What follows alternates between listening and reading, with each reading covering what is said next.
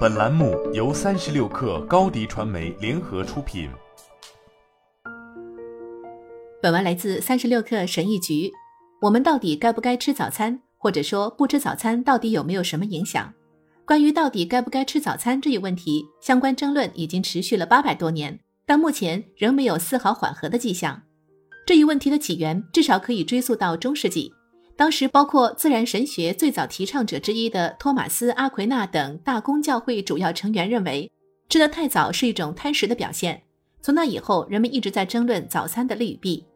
如今，这一争论的焦点主要集中在早餐对于体重增加的影响方面。从逻辑上而言，反对吃早餐的群体似乎非常有理。如果你一直在意自己的体重，那么少吃一顿饭怎么会没有用呢？但矛盾的是，研究人员不断发现相关证据。证明吃早餐反而与减少体重和改善健康状况有关。例如，据2020年发表于《肥胖研究与临床实践》期刊的一篇研究报告，不吃早餐会增加超重或肥胖的风险。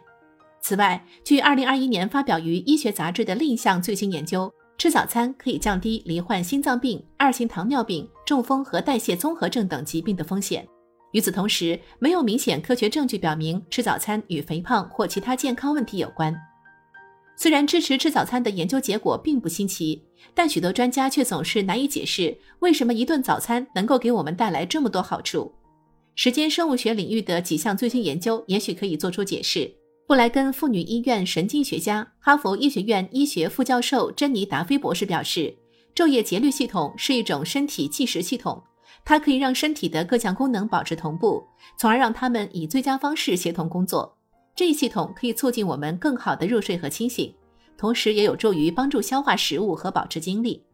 如果身体一天二十四小时都在不停运转，那效率就会变低。因此，你不能这样做。一天之中，你的新陈代谢水平、精力、食欲、注意力以及其他许多方面都会根据生物钟而不断变化。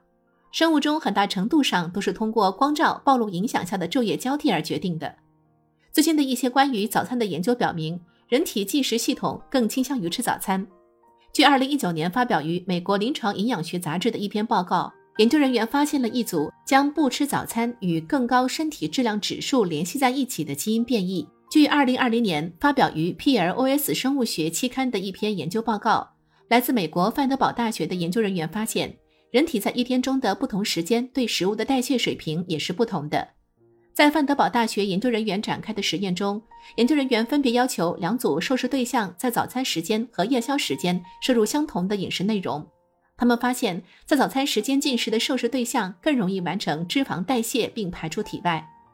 值得说明的是，研究人员在实验过程中严格确保所有受试对象在白天摄入的总卡路里数相同，每晚进食时间也保持相同。无论一个人在白天的睡眠或运动时间有多长。脂肪代谢水平始终存在差异。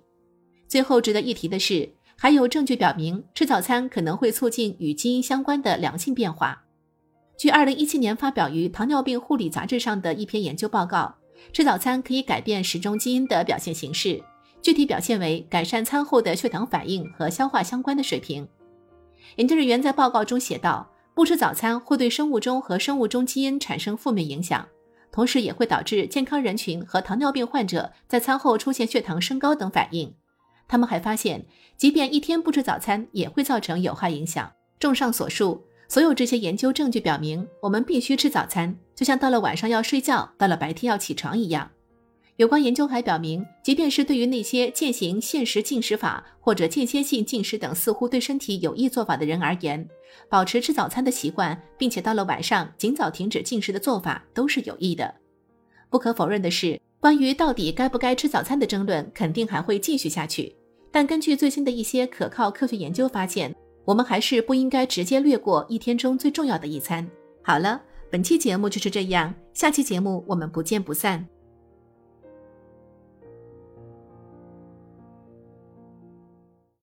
你的视频营销就缺一个爆款，找高低传媒，创意热度爆起来，品效合一爆起来。微信搜索高低传媒，你的视频就是爆款。